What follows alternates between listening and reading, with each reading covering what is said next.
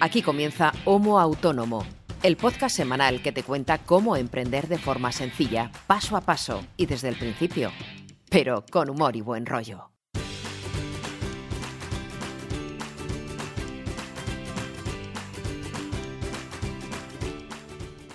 Hola, ¿qué tal? Muy buenas a todos y bienvenidos una semana más a este episodio número 39 de Homo Autónomo, el podcast que hacemos dos autónomos para todos los autónomos de nuestro país y de fuera de nuestro país. Si también nos quieren escuchar, pues nosotros encantadísimos. Eh, ¿Y quién hace este podcast? Te preguntarás. Pues bien, si ya eres un oyente veterano, después de 39 episodios, pues ya seguramente conoces a este par de dos que estamos aquí detrás del cable. Si eres nuevo y acabas de aterrizar en Homo Autónomo, pues te contamos un poquito quiénes estamos eh, al lado del micro, cada uno a un lado de la fibra. Por una parte, eh, me voy a presentar, como siempre, primero el burro delante, para que no se espante. Eh, un servidor, que soy Ángel Martín, consultor de marketing online y de otras muchas movidas que tengo diariamente. Y del otro lado del cable está mi querido amigo César, que le estoy viendo por la cámara, que se está ya usando la barba. Esa barba de hipster. Que es periodista, creador de contenidos, eh, community manager, gestión de redes sociales y otro montón de cosas más que luego le dicen que no se sabe vender bien. Buenos días, César, ¿cómo estás? Hola, ¿qué tal? Pues es que salía de la ducha y me he puesto aquí un poquito de aceite y estaba viendo qué tal me había quedado la barba. Tengo que ir mañana a la barbería, seguramente. Pues mañana es domingo, así que lo tienes jodido. Oh, es verdad, no sé ni en qué día vivo. Bueno, el lunes. Es que me voy a Canarias dentro de poco, dentro de unos días, y como tenga yo estas barbas y me vea mi madre, igual me echa de casa. bueno, eso, Es, algo muy eh, normal, yo creo que entre las madres y entre los padres, porque tu madre será con la barba, pero a mí mi padre siempre es con los pelos, siempre me dice, córtate ese pelo, córtate ese pelo.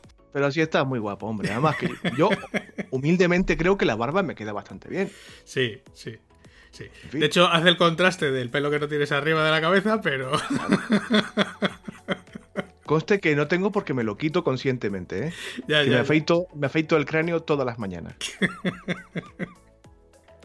bueno, ¿qué tal? ¿Qué tal estos últimos siete? Pues la verdad es que ha sido un poco a tope. De hecho, estamos grabando en la mañana de sábado porque ayer estuve bastante liado. De hecho, acabé, eh, cerré el ordenador como a las nueve y algo de la noche. Porque tenía por ahí una migración atravesada y tuve que, bueno, se dilató más de la cuenta.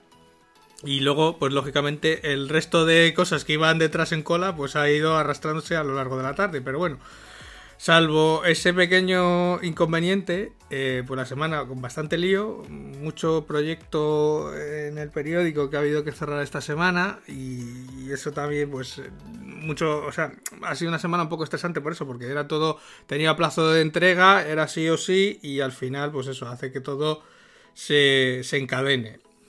Por lo demás, por la parte del negocio, bien. Ha habido alguna alta también nueva de algún suscriptor y, bueno, ha salido alguna cosilla o previsiblemente pueda salir alguna cosilla. De los presupuestos, pues ya sabes, mandas y no contestan. Claro, eh. barro a la pared siempre, tanto en tu caso como en el mío. Y seguramente en el de muchos de los que nos están escuchando, claro. Pero bueno, salvo por eso, mm, la demás, una semana muy ajetreada, mm, un poco intensa, pero bien, ya estando el sábado más, más relajado. Yo me estoy dando cuenta que esto que comentas cada semana, que lo comentas casi que pasando por encima, pero, eh, y lo has dicho en algún episodio anterior, esto de productizar servicios y conseguir suscriptores, que, mm. que siempre te cae cada semana unos cuantos, y, y evidentemente es una fuente de ingresos estupenda, lo decías tú en un programa anterior, que te vale lo que tú llamas eh, gastos estructurales o... Y me doy cuenta de que estoy perdiendo ahí una oportunidad muy grande que quizás debería imitarte, no sé con qué producto o servicio, pero sí que debería darle una vuelta, una pensada, como dices tú, a ver si puedo conseguir productizar servicios también en mi caso, porque es una cosa que no lleva demasiado trabajo, hay que nutrir de contenido de calidad que al suscriptor le interese, ahí hay que formar una masa crítica de suscriptores, pero debería darle una vuelta e intentar eh, encontrar algo que, mm, que vender como suscripción. Ya, ya te pedí asistencia porque me estoy dando cuenta que es que es una vía muy interesante de, ingresos. De hecho, es algo que, que cuando lo pruebas y funciona, luego eh, como que le coges un poco de vicio, porque mientras te estaba esperando a que te conectases, yo ya llevo varios días con el run run, o sea, yo ya tengo mis suscriptores y, digamos que está, el modelo está aprobado y funciona, pero ¿qué pasa? Que como está bajo mi marca personal, tampoco hago publicidad. Entonces estoy pensando en clonar ese mismo modelo bajo una marca comercial y, poderle meter eh, pasta y meterle publi, porque al final eh, se va a nutrir del mismo contenido, se va a nutrir de, incluso de las mismas herramientas. Al final es eh, clonar parte de mi web que opera bajo esa, cosa que opera bajo ese servicio, bajo ese producto y llevarla a un dominio fuera. Y, empezar a meterle pasta para ver hasta qué nivel puede llegar a subir. O sea, que al final es el mismo trabajo que estoy haciendo ahora, solamente que en otra web. No, como siempre comento con amigos comunes nuestros y, lo pienso muchas veces yo por mi cuenta, digo, hombre, Angelito hay que copiarle las cosas porque le funciona y le va bien y eso hay que imitarlo. O sea, lo que, lo que le va bien a otras personas, hombre, no todos los casos son iguales, evidentemente. Posiblemente tu caso y el mío habría que ajustarlo. Pero si a ti te funciona, a mí también. O sea, tengo que intentar copiarte con tu, con tu consentimiento, como es lógico, porque si te va bien a ti, me tiene que ir bien a mí, aunque me cueste un poco más de tiempo. Eh, me imagino que lo más dificultoso es crear esa masa de suscriptores o atraer. Sí, no, al final es, es, eh, el, más difícil es el primero, porque al final es el que te valida un poco la idea. Cuando, cuando tienes un producto, por ejemplo, de suscripción y, lo lanzas, digamos que la barrera más eh, difícil es el primer suscriptor. Independientemente de que el precio sea un euro o que sea 10 euros. O sea, puedes tener un producto de suscripción de un euro, que la barrera más difícil de romper es ese primer suscriptor que paga. Porque si hay alguien dispuesto a pagar por ese producto, significa que seguramente haya más gente dispuesta a pagar por él. Lo que cuesta es que la gente pague por ello. Pero si hay un primer paso de alguien que paga, que no sea ni amigo, ni familiar, ni conocido, ni nada, digamos que luego lo siguiente es mucho más sencillo. Y también es un refuerzo positivo. Digo, anda, mira. Hay alguien que le, interesa esto y tal, bueno, en fin. Pero sí, es algo que, es algo que yo ya llevo, esta semana llevo ya varios días dándole vueltas. De hecho, es algo que me recurrentemente cada mes o cada dos meses me vuelve a la cabeza. Y, esta semana sí que me he puesto a pensarlo un poco más en serio. y para que veas hasta dónde estoy mirando ya, estoy viendo a ver de qué forma puedo tener en dos webs separadas completamente distintas, una es la mía, la que está funcionando ahora misma, y una nueva que pueda montar, que actualizando lo que sea en un único sitio, se cambie en las dos webs a la vez de forma automática. Se podrá seguramente. Se podrá seguramente. Y conociéndote además, eh, sabiendo cómo funcionas y la gente que nos escucha cada semana sabe un poco de qué palo vas ya y de qué palo voy yo, pues se podrá y lo acabarás haciendo seguramente. Es que esa es, la única, el único freno que me queda, porque en el momento que tenga eso eh, probado y vea que funciona, el clonar la web, incluso puedo hacer dos o tres eh, similares, una en español, otra en inglés y otra en otro idioma, será mucho más fácil. Ya te digo, yo te, acabaré copiando, lo que pasa es que me costará dar una vuelta y, ver qué productos y servicios puedo vender, pero bueno, te acabaré copiando en algún momento, vaya. Por lo que a mí respecta, la semana ha sido tranquila en cuanto a trabajo estándar, por decirlo así, no ha mm. habido demasiada mm, historia, demasiada actividad, pero como os comentaba en un episodio anterior, estaba pendiente de dar una formación que me tenía un poquito eh, pendiente, porque... Ah, eh, porque era en inglés, era a un público, eh, a, un, grupo de alumnos internacional, estaba un poco, no, diría nervioso, pero sí era un reto para mí. Y nada, lo, he hecho la pasada semana y bueno, no ha sido perfecto posiblemente, mm, pero ha sido lo suficientemente bueno como para poder pasar la factura sin pasar vergüenza. Y bueno, se han hecho, se han hecho las cosas como deberían hacerse. Me preocupaba mucho estar, eh, que esto en, docencia es muy importante, el respetar el tiempo que, que tienes, y tú lo sabes, cuando tienes una hora tienes que darle la materia en una hora y fuera. En este caso eran dos, comencé a las 10 y 3 minutos y acabé a las 12 y 3 minutos, o sea, matemático. Nadie, muy bien. me hice entender, eh, hubo luego un turno de preguntas, un debate, y, o sea, no, no era tan grave el asunto como lo pintaban. Conseguí que una amiga me acompañara para sacarme unas fotos bastante buenas y de, hecho justo después de grabar hoy contigo el episodio mi idea era escribir una entradita para mi web, hablando no de esta mm, sesión formativa en particular, sino de la formación en general, para hablar de por qué yo lo considero importante, cómo enfoco yo las cosas y, mi filosofía de, trabajo en lo respectivo a la enseñanza. Y nada, muy, muy bien, bastante satisfecho. Lo más interesante de todo es que al final eh, me pidieron específicamente que les enviara un dossier o más información con el resto de cursos, lo que los posiciona, creo yo, bastante bien para quizás intentar repetir la experiencia con otro tipo de materias de, formación. A mí se me han puesto los orejos de punta, como es lógico. Digo, es que tengo aquí un listado de talleres bastante grande. Y tú me, hace bastante tiempo me comentabas fuera de micro cuando estábamos empezando a colaborar ya de forma intensa con mi web y tal, y, trabajando un poco mi marca y todo esto. Y yo, Brito, este, tienes que vender mucho más esto de, esto de los cursos, tu presencia en, eventos de este tipo, y es verdad. Y yo me encanta, yo considero que mi branding está bastante asentado y la marca es bastante sólida, pero es que no vendo más porque es que no me contratan lo suficiente. Mm. En cuanto, eh, en cuanto yo encuentro una oportunidad de formación como esta que te comento, estoy encantado, como te decía, pues hacer la web, mm. vender las fotos, eh, dar un poco la turra en, redes, no demasiada, pero dar la turra, contar qué se hace y contarlo de forma bonita y tal. Pero es que no vendo más porque no me contratan eh, más veces. Si me contrataran a los precios que me están pagando la formación de esta semana pasada, uno cada semana, sería capitán general. A, mayores de, lo que hago normalmente eh, con las agencias y los clientes y demás. Pero eso lamentablemente no, no se da mucho. Bueno, pero pues ese, puede ser el objetivo para el año que viene. Aumentar ese. Objetivo, sí. Claro, hay que, de hecho, tenemos que hacer un episodio, no sé si a final de año o a principios de año, en el que hagamos objetivos para, para el próximo año.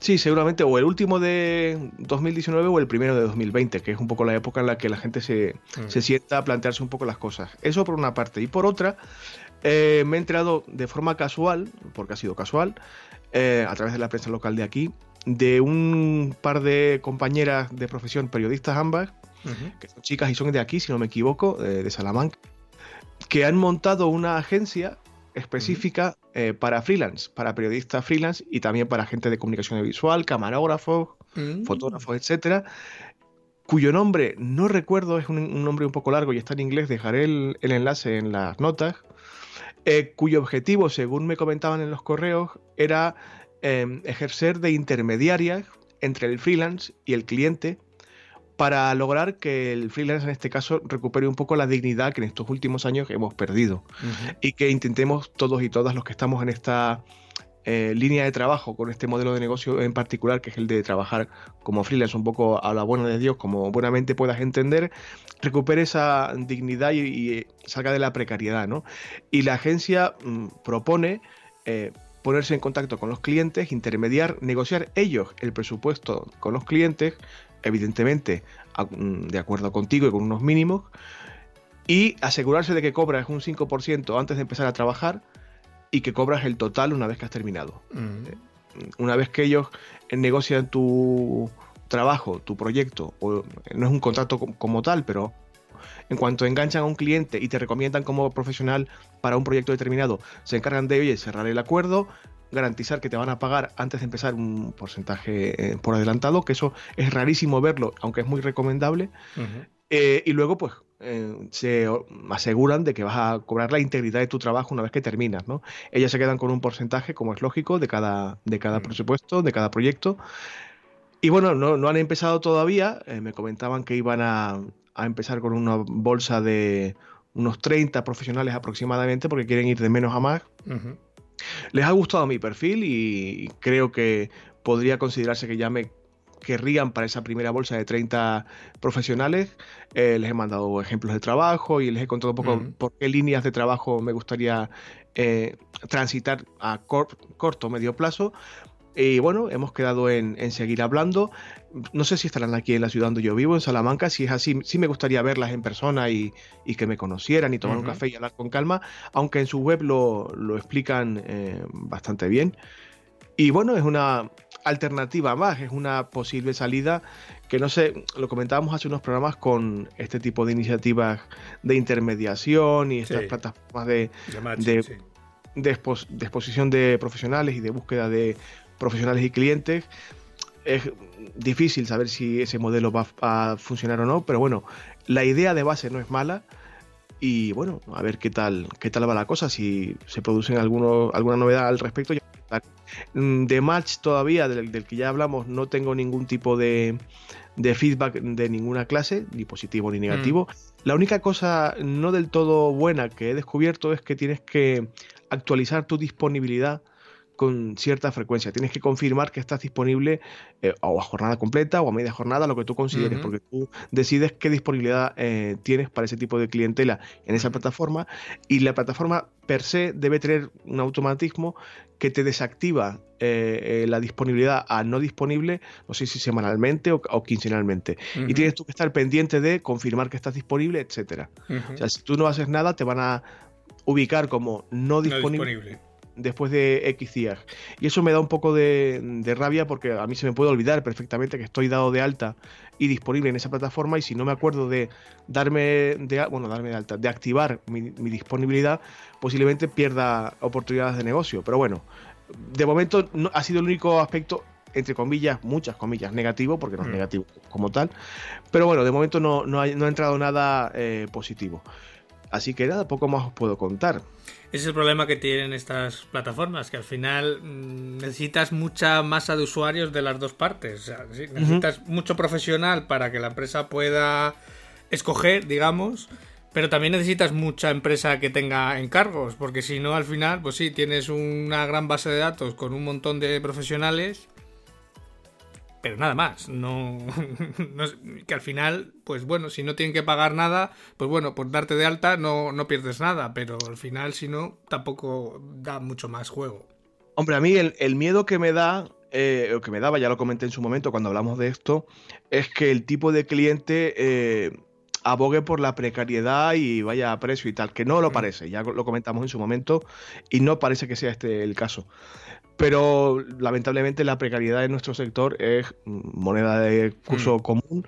De hecho, en redes sociales hace unos días me enfadé muchísimo porque vi una. No me, no me mm, implicaba a mí directamente, porque yo no, no, apliqué para ese puesto de trabajo que ofertaban. Evidentemente me parecía vergonzoso. Sí, creo que leí pero, el tweet. Pero es que me indignó muchísimo eh, de una empresa que buscaba un periodista con disponibilidad, no especificaba si amplia o no, pero bueno, te pedía que si podías viajar mejor, con coche propio, a pesar de que era una oferta de trabajo para trabajar en remoto, y la lista de requisitos era inmensa, pero inmensa. Que, que tuvieras eh, conocimientos de WordPress, que pudieras crear contenido de cualquier tipo, y este matiz fue el que realmente me mosqueó, que pudieras crear y editar vídeo también. Y digo, vamos a ver, tú no estás buscando un periodista o un creador de contenido, estás buscando un chico para todo, una chica mm. para todo, que te haga el trabajo que quieras en todo momento y, para cualquier cosa. Además, con la opción de traértelo a la ciudad donde estés, que no sé dónde están, eh, para, entre comillas, esclavizarle para un tema puntual. Y en lo que, a lo que voy, en el apartado de salario o de sueldo, vamos, a convenir. Digo, ¿qué, es eso ¿qué es eso de a convenir? si, un puesto como estos, que pides casi que te falta pedir sangre de unicornio, vas a, seducir a incautos e incautas, por lo menos ten la picardía de poner un sueldo altísimo a ver si engañas a alguien. Pero si encima de pedir el oro y el moro no especificas, oye, te voy a pagar, sé que te pido mucho, pero te voy a pagar mucho. Pero es que si encima pones ese crítico a convenir, vamos, yo, yo te digo, yo no apliqué a la oferta, pero si soy yo, llamo, digo, bueno, que quiero, estoy interesado en la oferta de empleo y quería convenir un sueldo de 4.000 euros mensuales más IVA. ¿Qué te parece? Para mí, o sea, me conviene que me pagues ese sueldo. ¿Te parece bien? ¿Te conviene a ti o no te conviene? Porque estoy seguro de que de, alguien lo, lamentablemente alguien responderá a esa oferta, ¿no? Sí y me temo que va a ser eh, o por el sueldo mínimo o por una cifra muy próxima al sueldo mínimo. Y o, eso o menos, o menos. O menos del sueldo mínimo. Y me parece vergonzoso. Y luego estoy investigando, eh, eh, porque yo, en fin, me, me cabré táctico, pero ¿esta gente quién es? Y aunque no lo dije en internet, en redes sociales, aunque quizás debería haberlo hecho, el capital social no pasaba de 30.000 euros, estaba inscrito en el registro solamente desde 2008 hasta donde yo pude llegar. Mm. Y no conseguí, no conseguí saber quién era el, el CEO de la empresa había dos administradores solidarios y digo, uy, si estás facturando 30.000 euros al año y estás pidiendo esto, los sueldos que vas a pagar muy altos no van a ser. No, no, van a ser, no. De hecho, de hecho, en todas las ofertas de empleo, cuando no se pone el sueldo es porque no es bueno. Porque normalmente, cuando el sueldo es bueno, se pone. Lo dice. Porque es un cebo, al fin y al cabo. Es que es así. y, que, y que en ciertos niveles de, mm, empresariales eh, cuando tú exiges un profesional de alto standing, de alto nivel, hmm. sabes que estás pidiendo algo que escasea mucho en hmm. conocimientos, en experiencia, en habilidades, en aptitud, en actitud también. Y sabes que ese tipo, no, no diré perfil directivo porque no es el caso, pero digamos que un trabajador competente. Hmm. Sabes que eso escasea y la única forma de atraerle es con un sueldo elevado u otras eh, ventajas, pero normalmente el sueldo es lo que decanta la balanza. Si no pones el sueldo, mala señal. En fin, fue un cabreo que me duró una mañana, pero me, fastidió mucho porque, como te decía, es, moneda de curso común, desgraciadamente. Bueno, ¿de qué hablamos esta semana? Bueno, ¿de qué hablamos? Sé perfectamente de qué hablamos. De hecho, es un tema que te doy mucho la brasa desde que empezamos porque eh, ya lo has tratado en tu podcast diario y cuando lo escuché en su día digo, joder, qué tema más, más bueno, no porque sea mejor que otro, sino porque mm. es importantísimo hablar del tema de hoy. De hecho, puede que me equivoque, pero hasta ahora hemos hecho 39 episodios. Creo que debe ser de los más importantes que hemos grabado. Importantes, de los más interesantes de escuchar, porque habla de la base absoluta, del cimiento absoluto de cualquier proyecto de negocio. Sí, bueno, tampoco ponga la expectativa tan alta porque... No, no, no, de verdad, no. Si hay alguien que, si hay alguien que está empezando y, o sea, no ya que haya dado algún paso que otro, sino que va a dar el primer paso, el primero, el de darse de alta y empezar a trabajar, que se escuche primero esto, porque aquí vamos a hablar de conceptos que tienen que estar en la mente de cada uno y de cada una totalmente claros. O sea, sin estos conceptos básicos eh, se pueden aprender luego sobre la marcha, pero a un alto coste. Pues nada, esta semana, en el episodio 39, ya casi después de un año que estamos aquí, vamos a hablar del concepto de empresa.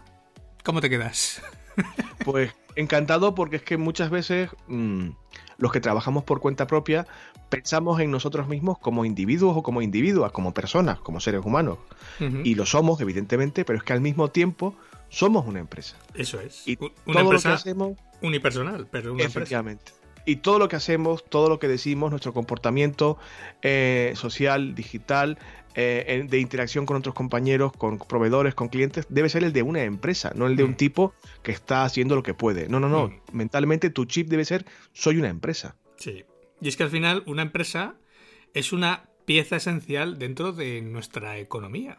Porque al final son esos engranajes que hay entre los distintos sectores de la economía que hacen que todo el sistema se mueva. Serían como los engranajes que hay dentro del motor que hacen que todas las piezas giren. Entonces, estas empresas, o todas las empresas que hay en nuestro país, o en todos los países, lo que hacen es crear riqueza. Al final están transformando distintas materias primas muchas veces, o distintos productos en otro producto que al final es lo que se pone en el mercado, es lo que se vende, es lo que genera otra serie de riqueza dentro de la, dentro de la economía.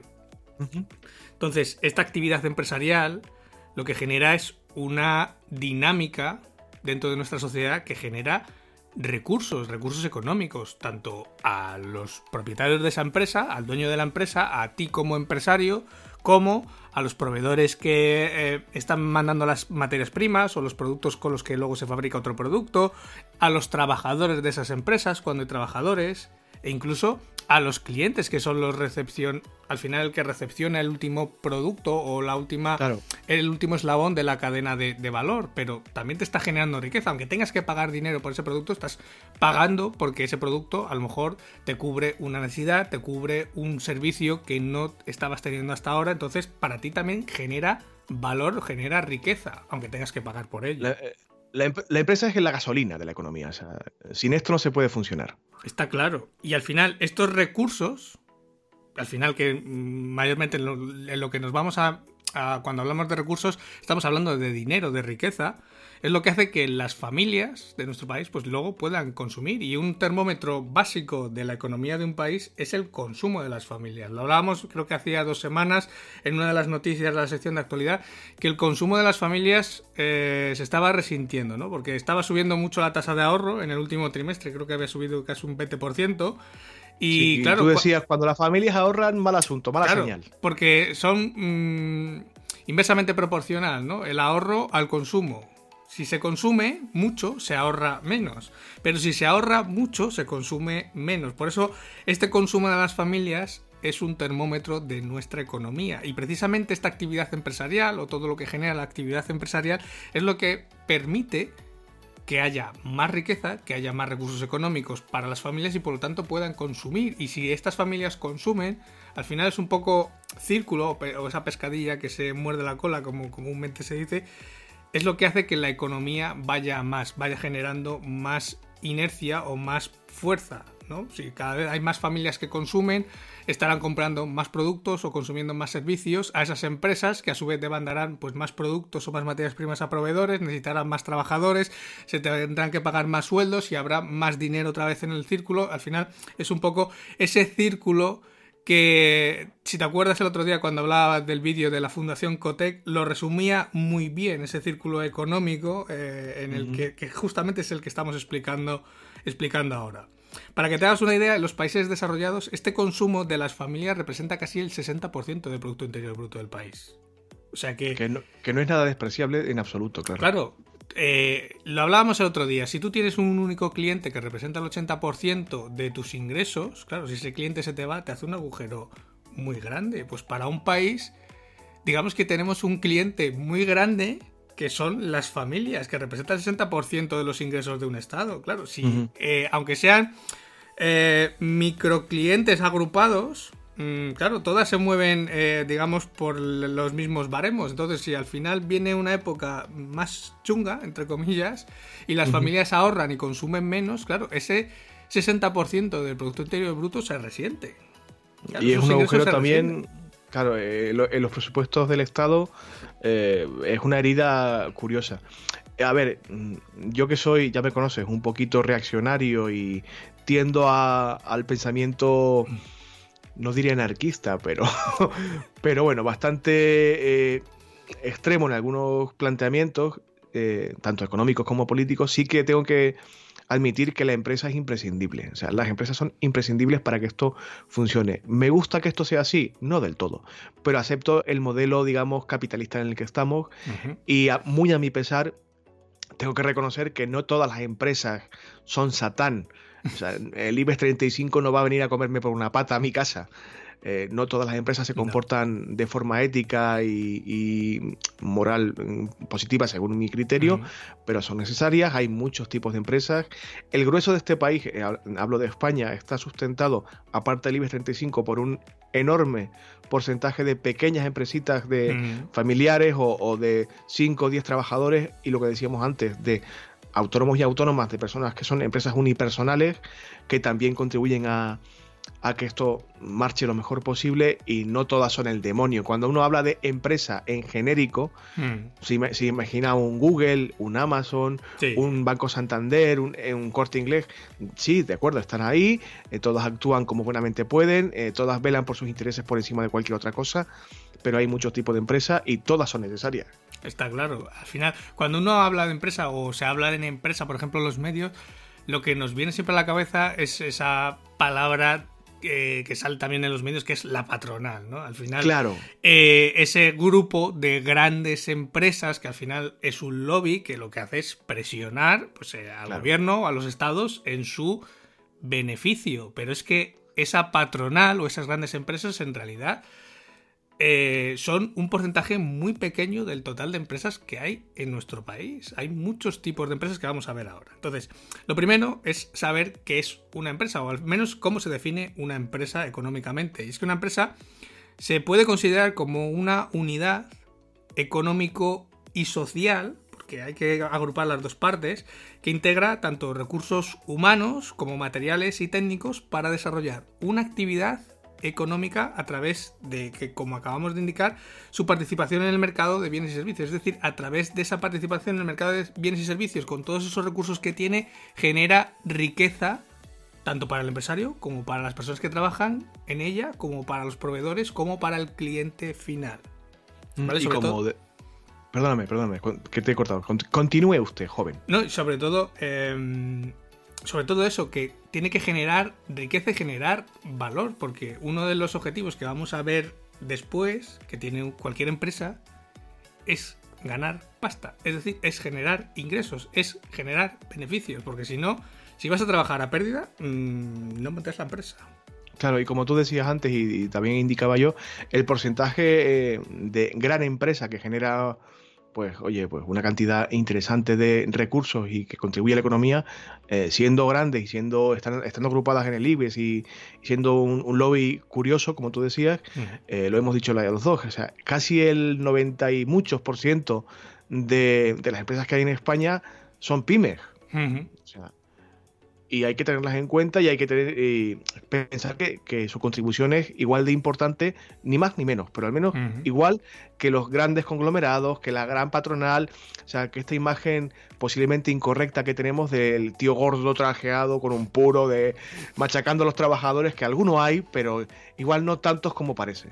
Sí, de hecho, en esa relación de 99%, 1%, en el que ese 1% son las grandes empresas, dentro de ese otro 99% es lo que normalmente llamamos las pymes.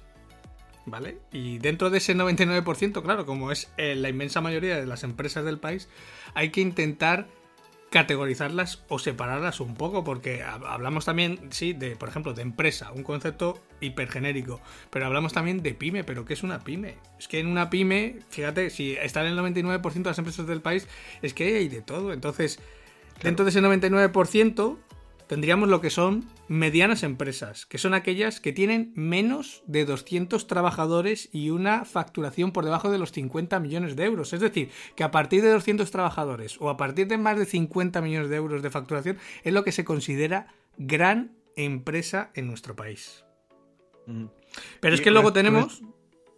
Con estos criterios difícilmente habrá muchas grandes empresas, es que más de 200 trabajadores y más de 50 millones de euros eh, anualmente, hay pocos colectivos empresariales que se puedan eh, permitir ese lujo, ¿no?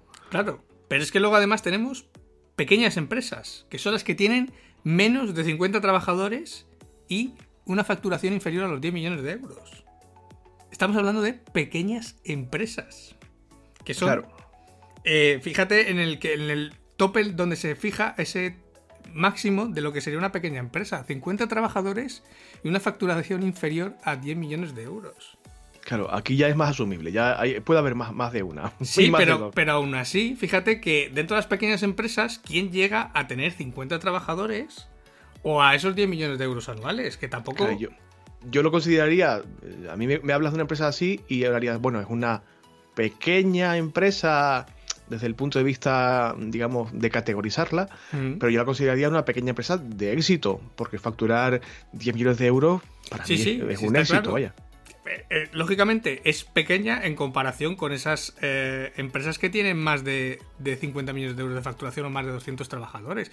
Pero es que, claro, ¿dónde quedamos los autónomos? Esas empresas unipersonales o todavía incluso más pequeñas, que son esas microempresas que también son pymes.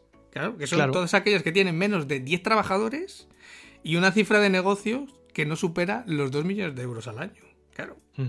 ¿Qué autónomo factura 2 millones de euros? Yo, el día, el día que facture 2 millones de euros, te garantizo que chapo el podcast, me ves corriendo en pelotas por ahí.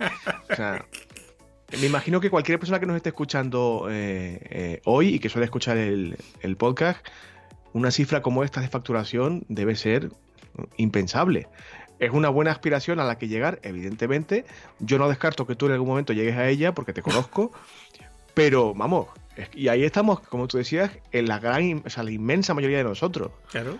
menos de 10 trabajadores y 2 millones de euros. Tú piensas en todas las empresas que hay alrededor de tu casa.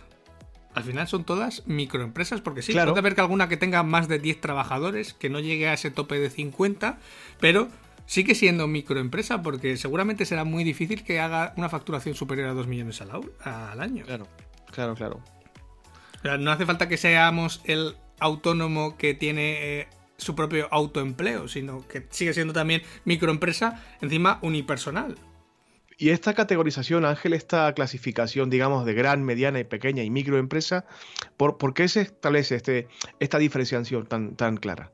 Pues un poco para frenar, eh, pues bueno, esa costumbre tan española como es la picaresca, que al final, pues que una mediana empresa o una gran empresa pueda entrar a o optar a ayudas públicas que están pensadas, pues un poco para el arranque y el mantenimiento de estas microempresas y pequeñas empresas. Claro, al final, cuando uno va a optar a esta serie de ayudas públicas, ¿vale? Lo primero que miran las administraciones, a ver, ¿cuántos trabajadores tiene usted? ¿Qué volumen de negocio? Presentó encuestas anuales el año pasado.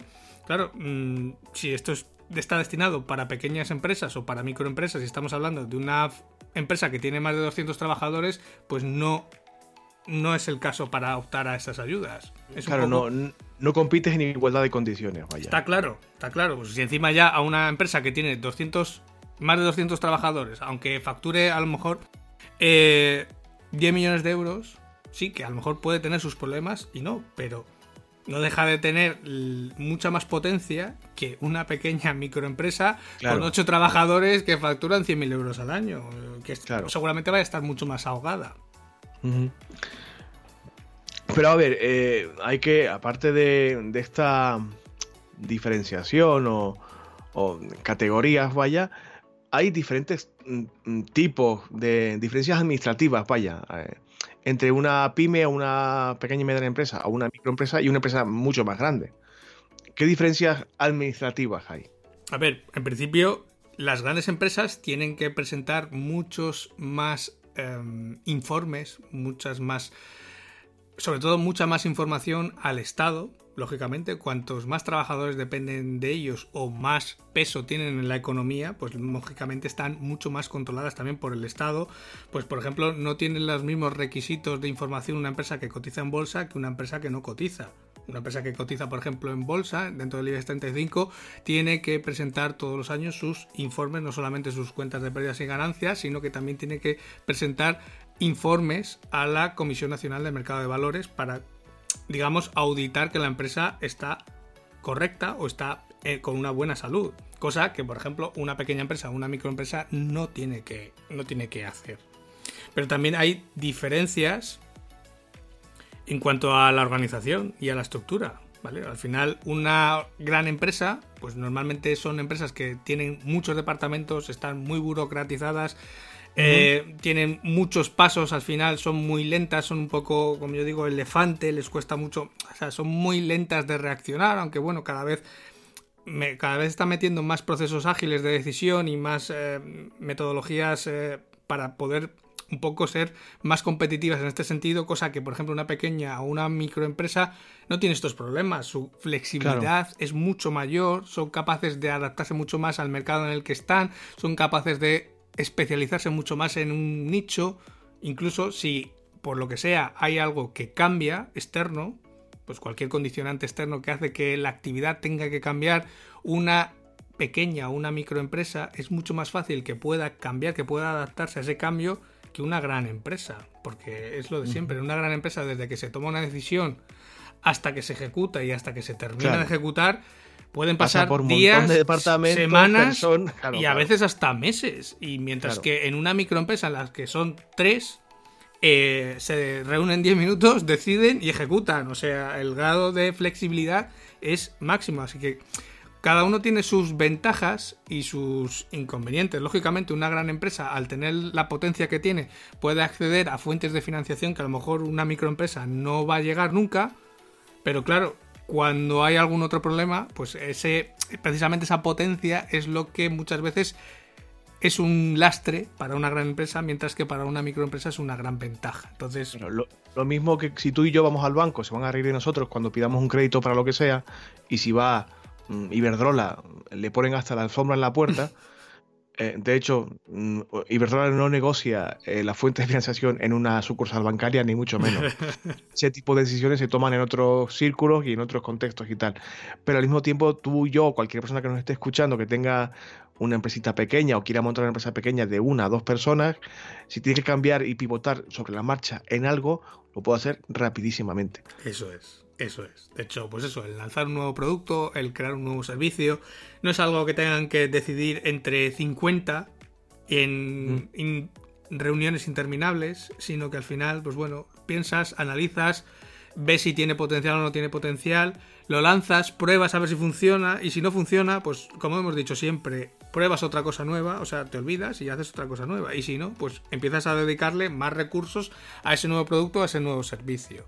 Entonces, para resumir o para terminar, ¿qué objetivos tiene que tener una empresa? Y aquí sí que nos afecta un poco a todos. Hemos visto que es una empresa, cómo se engloba dentro de la economía de un estado, qué diferencias hay entre las pequeñas y las grandes empresas, cómo se categorizan, pero realmente los objetivos de una empresa son comunes a todos, independientemente de que tengas 500 trabajadores o de que seas tú solo en tu casa. Y aquí está la chicha, o sea, esto es lo importante del episodio de hoy. Aquí es donde tenemos que prestar especial atención porque posiblemente iniciamos la carrera de emprendimiento o la aventura de, montar un proyecto propio, muchas veces sin tener en cuenta estos puntitos de los que vas a hablar ahora, que de, verdad hay que tenerlos muy en cuenta, antes, si quieres dar un paso. A ver, primer objetivo básico pero básico de cualquier empresa y de cualquier modelo de negocio, que es satisfacer una necesidad ya sea fabricando un producto, creando un servicio, da igual, tiene que cubrir la necesidad de algún segmento de clientes. Es que si no, como decía mi querido profesor de marketing Alameda, que tú también conoces. Lo, citamos mucho, teníamos que invitarle un día. Sí, tendríamos que, nos cuente algo. Tendríamos que invitarle algún día. De hecho, yo lo recuerdo con mucho cariño. Había gente de mi clase que no le tenía tanto cariño, pero yo sí que. Y, lo recito, o sea, me acuerdo muchas veces de esta frase y se la cuento muchas veces a mis amigos, a mis, a mis alumnos, porque porque tenía mucha razón. Porque puedes tener el mejor producto, el mejor servicio del mundo. Haber desarrollado algo súper innovador y súper puntero. Que si no hay demanda, te lo vas a comer con patatas, te va a dar igual. Si no satisface la demanda de ningún segmento de clientes, es decir, si nadie lo quiere, si nadie lo está buscando, te va a dar igual. Nadie lo va a comprar y por lo tanto no vas a ganar dinero. Claro. No, desde aquí te lanzo el guante y, públicamente además vamos a intentar contactar con Alameda, que es un profesor que tuvimos tanto tú como yo. Tú dices mucha más clase con el que yo, evidentemente, porque nuestras carreras son diferentes, pero no sería una mala cosa eh, invitarle y que habláramos un poco de estos temas, porque... Pues yo te lanzo el guante y a ver qué pasa. De hecho, podríamos lanzar el guante a alguna oyente del podcast que ya nos ha tirado también otro guante para ver si vamos a, cierto sitio. Ahí podríamos hacer, eh, ahí sí que se pueden alinear todos los planetas. Pues no es una mala idea. No es una y hacer Una, un día, un episodio, eh, mesa redonda en vivo eh, en, un sitio. Me parece estupendo. Segundo objetivo, sobrevivir a largo plazo. Esta es la jodida, amigos. Esta es la. Bueno, no es la más jodida, pero es una de las más jodidas. Pero es algo que está eh, muy presente en, todos en todas las microempresas, en todos los emprendedores, en todos los autónomos, que es pensar en lo que voy a hacer mañana, en lo que tengo que hacer mañana, o como mucho lo que tengo que hacer la semana que viene, o en lo que tengo que hacer en este mes, pero no pensar con objetivos a un año, a tres años, a cinco años. Porque claro, si no piensas, por ejemplo, dónde quieres estar dentro de cinco años, claro, no te vas a ir marcando objetivos año a año para ir alcanzando ese objetivo a 5 años. Tú imagínate que dentro de 5 años quieres doblar tu facturación. Claro, eso es un 100% de tu facturación actual. Entonces, a 5 años, cada año tendrías que crecer la facturación al menos un 20%. Mm, que es un poco mi objetivo. Lo que supone que cada mes tienes que intentar subir la facturación un 3%, un 2, un 2 y pico por ciento. Claro, si tú esos objetivos no los planteas a largo plazo y no te los llevas a medio, a medio plazo y a corto plazo, es muy difícil que, claro, que luego la empresa sobreviva a largo plazo, porque si solo estás pendiente de lo que tienes que hacer hoy o mañana, pero te olvidas de esos objetivos a medio y largo plazo, pues lógicamente eh, la viabilidad a largo plazo está más comprometida, porque mm. digamos que los árboles no te dejan ver el bosque. Claro, y de estas cosas hemos hablado ya más de una vez, posiblemente hablemos en otros programas en el futuro. Eh, esto, claro, entra en conflicto, como lo acabas de decir tú claramente, además. Eh, estamos comidos por la responsabilidad del día a día, del trabajo diario, que digamos de, lo más farragoso de nuestro trabajo, que si hacemos un X trabajo, que si correos, que si tal. Pero es que es imprescindible sentarse y sentarse físicamente y con papel y lápiz y decir, vale, me planteé, no sé si a inicios de año o cuando sea, X objetivos. ¿Tengo un plan para esto o no? ¿Estoy cumpliendo ese plan o no? O sea, la estrategia, y de nuevo, es una palabra que usa mucho nuestro amigo Fernando, y tiene más razón que un santo, la estrategia en cualquier proyecto empresarial o de otro tipo es esencial. Esencial. Y si no te planteas estos, digamos, microobjetivos parciales, mensuales, trimestrales, anuales, y no tienes tu propia mente y tu propia visión de negocio mm, al año siguiente, a los tres años, a los cinco años, a lo que sea, pero sí, con aspiración de permanecer en el tiempo eh, eh, funcionando estable y, cobrando bien, vaya. Mm. Y que, te cobrara bien ahora el, tema que si este era difícil, este es el, auténtica, el auténtico caballo de batalla de, de cualquier empresa pequeña. Claro, porque el tercer objetivo, que es básico es obtener beneficio. Sí o sí. De hecho, es algo que yo creo que esta semana he respondido a esta pregunta. Mm, me o sea, me faltan dedos en las manos las veces que he respondido esta misma pregunta a alumnos, incluso a algún otro colectivo con lo que he tenido una reunión, una charla. Y ha salido este tema. O sea, mm, no era para montar empresas reales, sino que era para hacer simulaciones de proyectos y demás. Pero eh, me lo han preguntado varias veces, incluso gente con un perfil emprendedor, que sí era requisito imprescindible que si el proyecto tenía que ser rentable. Digo, hombre, digo, es que para yo no monto un negocio para perder dinero. Mm, esa es la base. O sea, no se puede montar un negocio para perder dinero. O sea, tiene que em, generar beneficios. Y claro, aquí luego empiezan eh, las artimañas, como yo digo, del emprendedor muchas veces o de o de la gente que quiere montar un negocio, que es que o no se pone sueldo, o, todo lo invierte en el proyecto, entonces claro, sí, obtienes beneficios, pero eh, luego la pregunta es, ¿y qué, tú qué cobras? No, yo es que el primer año no me he puesto sueldo, no cobro nada. Entonces no tienes beneficios, porque si tú metes tu sueldo, estás a pérdidas. Claro, claro, los cálculos no están bien hechos. Y lo has dicho tú alguna vez en este podcast también. Es bastante interesante ponerse un sueldo de forma innegociable, vaya.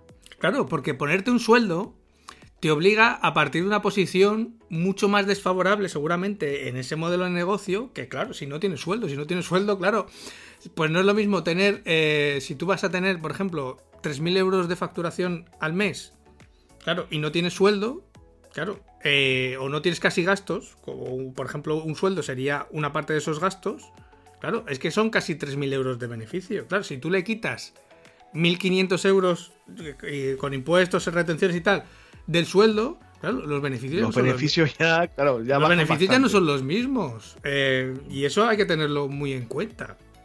Y por último, el último objetivo es que la empresa tiene que crecer. Siempre tiene que crecer.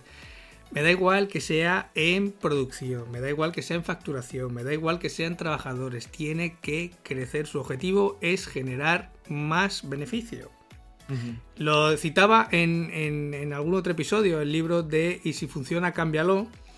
Porque eh, una empresa que no crece es porque normalmente está haciendo siempre lo mismo. Claro, llegas a tu zona de confort, llegas a tu, digamos, nivel de facturación óptimo, pues mira, yo quiero facturar en un autónomo, yo quiero facturar 5.000 euros al mes. Con eso me conformo. Descontado gastos, ta, ta, ta, ta. Me quedan 2.000 euros limpios para vivir. Perfecto. Y ese es un error, porque al no estar creciendo, estás incumpliendo el segundo objetivo que veíamos antes, que era sobrevivir a, sobrevivir a lo largo del tiempo. Porque si no creces y te conformas en esa zona del confort, puede haber cualquier condicionante externo bien sea un nuevo competidor, bien sea un escenario de crisis, bien sea cualquier otra cosa que claro, que ponga en peligro esa estabilidad. Y en el momento que esa estabilidad se pone en peligro, claro, no es que no crezcas, es que decreces. Claro, es lo que uno de nuestros oyentes fieles también dice mucho cuando hablamos de estas cosas y me critica mucho. Brito, tienes mentalidad de pobre, o sea, piensas como un pobre, hay que pensar de otra manera. Hay que intentar, claro, la mentalidad de crecer y de... Y es verdad, es una cosa que puede que tengamos arraigada muchas personas que, que nos metemos en esto, que bueno, yo me conformo con poquito. Y es cierto que yo no exijo mucho para estar satisfecho, pero mi objetivo, como he dejado caer por aquí, sí que es crecer un 20% anual mínimo.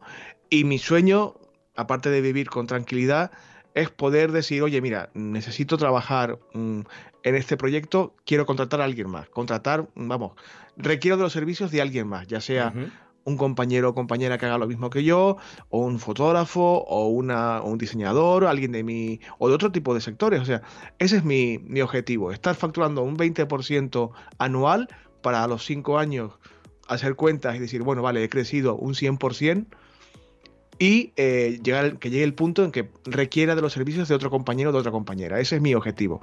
No digo que sea fácil porque me cuesta, porque yo no tengo demasiados vicios, no tengo mucho gasto, no soy muy excéntrico, vaya, este oyente del que te hablo es aún menos, es más austero que yo, pero o hay que, hay que meterse en la cabeza que aparte de sobrevivir en el tiempo, hay que tener aspiración de crecer y ser más grandes y de, de producir más, vaya, generar más beneficios. Es que si te das cuenta, los cuatro objetivos están relacionados. Si tú en ese objetivo que tú tienes de crecer un 20% anualmente, que al final es a 5 años doblar la facturación, claro, si tú dentro de 5 años has doblado tu facturación, claro, puedes haber doblado la facturación porque has duplicado los precios. Claro, que, a ver, puede ser que los clientes te lo soporten, pero seguramente es porque tienes más clientes, tienes más trabajo, ¿vale? Sí que puedes haber subido a lo mejor tu precio hora, a medida que vas teniendo más clientes, vas seleccionando los clientes también, pero claro, llega un momento en el que, por ejemplo, en tu caso, o en el mío, tú estás intercambiando tu tiempo por dinero, tus horas por pasta. Y claro, el día tiene las horas que tiene, y no puedes tener más horas. Entonces va a llegar un momento en que necesitas más gente contigo trabajando para poder doblar o para poder seguir ese objetivo de crecimiento que te has marcado. Claro. Claro, entonces si creces, sobrevives a lo largo del tiempo y obtendrás más beneficios. ¿Qué pasa? Que una empresa que sigue creciendo y que lógicamente es más estable a lo largo del tiempo, ante cualquier escenario mm, no tan bueno, es capaz de sobrevivir a más largo plazo de forma más fácil. Por eso, porque igual, de igual forma que has crecido, en un escenario de crisis puedes replegar otra vez. O sea, pues igual que has tenido, eh, has crecido a 5 o 10 trabajadores, a lo mejor necesitas replegar y a lo mejor pues de los 10 tienen que pasar a, en vez de jornada completa a media jornada o, tienes que prescindir de algún trabajador. Pero digamos que la empresa sigue funcionando la actividad sigue funcionando. Claro si sigues en el mismo nivel que cuando empezaste llegará un momento en el que si viene algo chungo eh, lo mismo tienes que echar la persiana. Sí, cuando tienes esa capacidad para poder levantar el pie un poco y que no se resienta el asunto, esto es difícil, lo que te decía antes, es difícil que nuestra mente de emprendedor o emprendedora tenga ese chip de que eres una empresa, pero es que es así, tienes que intentar trabajar el máximo tiempo posible eh, ganando el mayor, mm, la mayor cantidad de dinero posible para que tu nivel de vida sea bueno y puedas generar, como decíamos antes, eh, ingresos, eh, crear riqueza, ayudar a otros y, y, que te imiten otras personas como tú y que hagan lo propio para a su vez, lo que decías tú antes de la cadena esta del círculo, y es difícil pensar como una empresa, pero es lo único que se puede hacer. Pensar como si fueras una empresa y, y vale, pues quiero crecer a 5 o 10 años y quiero contratar a más gente. Y si bien lo que tú decías, ahora, si viene una crisis, pues en lugar de contratar a 10, pues contratar a 8. Claro.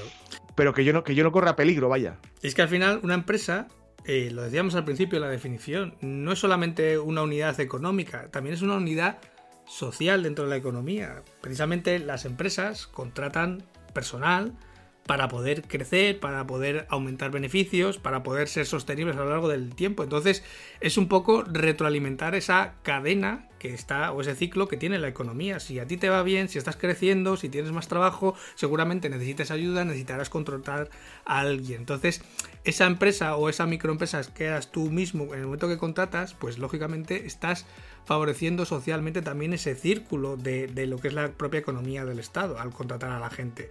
Entonces también esa parte hay que tenerlo siempre en cuenta, que normalmente, a ver, siempre hay excepciones, pero empresas de una única persona que estén forrados o que facturen millones de euros es muy difícil de que una única persona sola pueda generar ese volumen de negocio. Necesitas el apoyo de más personas porque precisamente por eso, porque el día tiene 24 horas y uno no puede hacer de todo. Entonces, eh, siempre vas a necesitar el apoyo de, otra, de otras personas. Pues nada, vamos a ir echando el cierre porque estamos casi en la hora de podcast. Ya sabemos que lo del podcast no hay ninguna ley que establezca un tiempo determinado, que podríamos estar aquí si quisiéramos y posiblemente podríamos hacerlo otra hora entera más, pero para no dar la turra máxima, eh, podemos ir cerrando. Yo creo, considero humildemente, vaya, que este, este grupo de conceptos y este, estas ideas basales son muy importantes tenerlas claras porque lo que decíamos antes, cuando uno habla de empresa, pensamos en Zara, en, mm. eh, no sé, en Amazon y tal, y no, no, es que tú eres una empresa también. Y si vas a iniciar el, proyecto que tengas en mente, sea cual sea, si vas a mm, recorrer el camino del emprendimiento, tienes que tener claro que tú vas a ser una empresa todo el rato. Eh, vale que no vamos a estar en modo trabajo las 24 horas del día, pero tu trabajo tiene que estar enfocado a cumplir estos objetivos que hemos citado ahora de cubrir una necesidad, sobrevivir, eh, ganar dinero y crecer. Pero bueno, yo creo que ha quedado bastante claro, espero que haya quedado bastante claro, vaya. Considero que era un tema importante que había que tratar, llevaba tiempo queriendo tratarlo y bueno, creo que lo hemos medio, medio conseguido. No sé si, si del todo o no, pero bueno. Eh, ¿Qué te parece? Esta semana no hay actualidad. De hecho, me voy a plantear seriamente si la actualidad Em, es una sección que debemos tratar en un autónomo, porque como es un podcast, mm, no y la, aspiración es que sean episodios escuchables, entre comillas, de forma atemporal. No sé hasta qué punto la actualidad puede lastrar esa, esa, aspiración, pero por otro lado también he recibido feedback de que, bueno, que sí, que es interesante, algunos temas vinculados con la actualidad que pueden ser útiles para quien nos escuche. Yo voy a preguntarle al robot de redes que ponga una encuesta y a ver si la gente que nos escucha quiere que la sección de actualidad siga o no.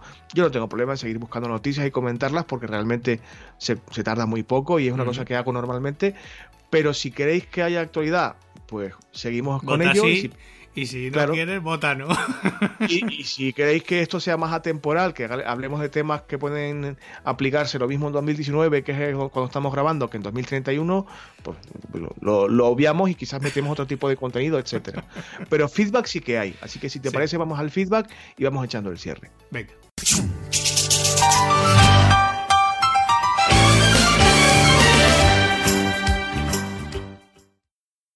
Bueno, Cuéntame, que creo que tienes por aquí en la escaleta algo anotado y te gustaría comentarlo. Bueno, sí, el otro día nos llegó al formulario de contacto de la web, eh, pues este, este pequeño mensaje que nos decía que como a mí particularmente, dice, leo textualmente, dice, como sé que a Ángel le gustan este tipo de cosas, eh, veo que ya me va conociendo la audiencia, eh, nos recomienda un servicio de encriptación de emails, ¿vale? De extremo a extremo, que es Cryptex.com, lo dejamos en las notas del programa. Yo sí que lo probé en su día, recuerdo haberlo probado hace un par de años.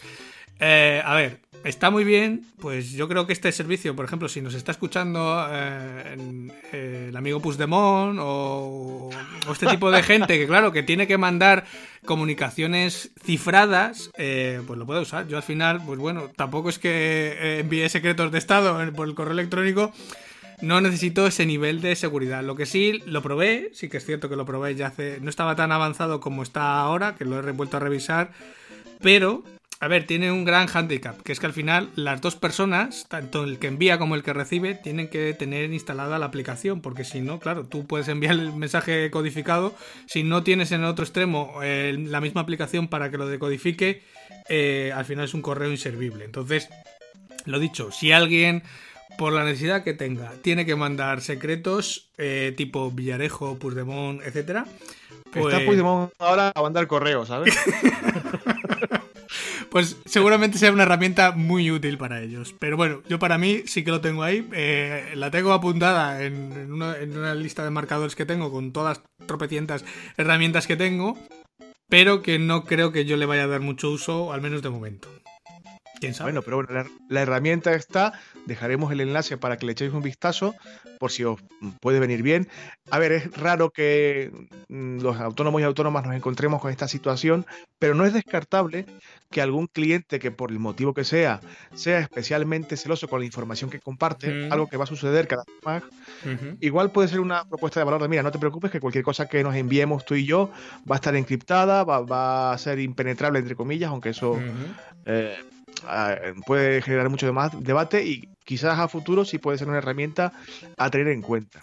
Aunque sí que es cierto que Gmail, y yo ya sabes que vuelvo a barrer otra vez para mi casa, eh, sí que hace unos meses ha implementado un modo dentro de lo que es la herramienta nativa de Gmail, que es el modo confidencial, en el que tú mandas un correo y tiene, digamos, mm, fecha de caducidad. Es decir, cuando tú mandas el correo es visible hasta cierto tiempo. Y a partir de ese tiempo el correo desaparece de la bandeja de entrada del usuario. O si no desaparece, no es leíble. Bueno. Bueno, lamentablemente eh, este tipo de, de soluciones van a ser cada vez más frecuentes. La gente ya va tomando más conciencia de lo importante que es la seguridad, o quiero pensar que, toma conciencia, a pesar de que compartimos cosas alegremente y me tiene un poco negro ese tema, pero bueno, de, eso hablaremos otro día a lo mejor también, de la privacidad y de lo que se comparte, cómo se comparte, eh, cómo vincular un contenido con tu marca que no, no es tuyo del todo, como proteger los derechos. Pero bueno, creo que va a ser cada vez más habitual que la gente preste atención a este tipo de herramientas. Dejaremos, insisto, el, enlace a Cryptext para que le echéis un ojo. Y eh, yo, a ver, no es un feedback como tal, pero un oyente del programa que si escucháis con frecuencia podéis adivinar quién puede ser, que es nuestro común amigo Fernando, que a veces pienso que es el único que nos escucha de verdad con atención, con Elena, Laura y un par de fieles. Eh, me echaba la bronca porque cuando hablábamos hace, hace unos días en el programa de redes sociales, yo comentaba eh, que a mí no me ha enseñado nadie eh, cómo usar las redes sociales, ¿no? Y yo decía que gran parte del trabajo con redes sociales crece a partir de el ensayo y el error, eh, practicar en tiempo real y en la vida real, vaya, equivocándose y, modificando el comportamiento y las cosas que uno hace y tal. Siendo esto cierto, eh, Fernando me decía, joder, Rito, qué mal te vendes, aparte estás mintiendo, porque tienes que hacer en redes sociales, marketing digital y community management. Y es cierto, hice un máster y lo culminé con su ayuda, por cierto, cosa que le agradezco siempre. Eh, pero no, no lo tenía en mente cuando hice ese comentario. Es cierto que tengo formación específica y que por eso soy tan bueno con este tema, pero también es cierto que la única forma de aprender de verdad es en, el, en el, terreno de juego, vaya. Pim, Así truco, truco. Tal cual. Fernando, tienes razón, tengo un máster y no lo digo con tanta frecuencia, pero bueno, dicho y como siempre, Fernando, Fernando dándome la bronca y Ángel partiendo el culo. Pero bueno, esto es así. Las petas de Fernando y el descojone de Ángel. Esto es ingrediente habitual de un autónomo. Pero bueno, todo correcto. ¿eh? Está bien que la gente te, dé un toque y te diga lo que haces mal para modificar tu conducta y cuando, como en este caso, hay que recular y recoger cable, pues se recoge y fuera. Nada más, amiguete. ¿Tú tienes por ahí algo más o no? Nada más. Pues nada, la cito y hasta luego, Lucas. Venga, pues despedimos el programa de hoy. Simplemente daros las gracias a todos por acompañarnos esta semana en este episodio número 39 de Homo Autónomo, que ya vamos a cambiar el prefijo la semana que viene, ya vamos a hacer los 40 y en el que hemos visto eh, pues esa, esta pequeña aproximación a lo que es el concepto de empresa, a las implicaciones que tiene dentro de la economía, a los diferentes tipos de empresa que hay y sobre todo lo que más le gusta a Brito son los objetivos que tiene que tener una empresa sí o sí. Entonces, daros las gracias una vez más por acompañarnos, por vuestras eh, valoraciones de 5 estrellas en iTunes, que no sé si habéis dejado alguna, por vuestros corazoncitos verdes en Spotify, por vuestros me gusta y comentarios en iBox, que no sé si habéis dejado alguno, que tampoco lo hemos mirado. Pero que si los dejáis, pues bueno, ayudan a que el podcast cada vez sea más visible para otras personas que todavía no nos conocen y así cada vez haya más feedback y cada vez comentemos pues cosas más curiosas o resolvamos más dudas que tengáis. Solo me queda darle las gracias a Brito, que se sigue atusando la barba. Eh, me manda besos ahí por la cam. Besitos, besitos, Angelito. Y chicos y chicas que nos escucháis. Un día tengo que poner una captura de estas, de estas webcam porque son, madre mía. Casi mejor que no, ¿eh? que lo, mismo perdemos oyentes. Sí, lo mismo, lo mismo nos baja el ser. Así que nada, a todos, daros las gracias una vez más por estar con nosotros una semana más. Eh, nos vemos el próximo, bueno, nos vemos, nos escuchamos el próximo sábado con un nuevo episodio de Homo Autónomo. Hasta entonces, que paséis una feliz semana. No rompáis nada, ¿eh?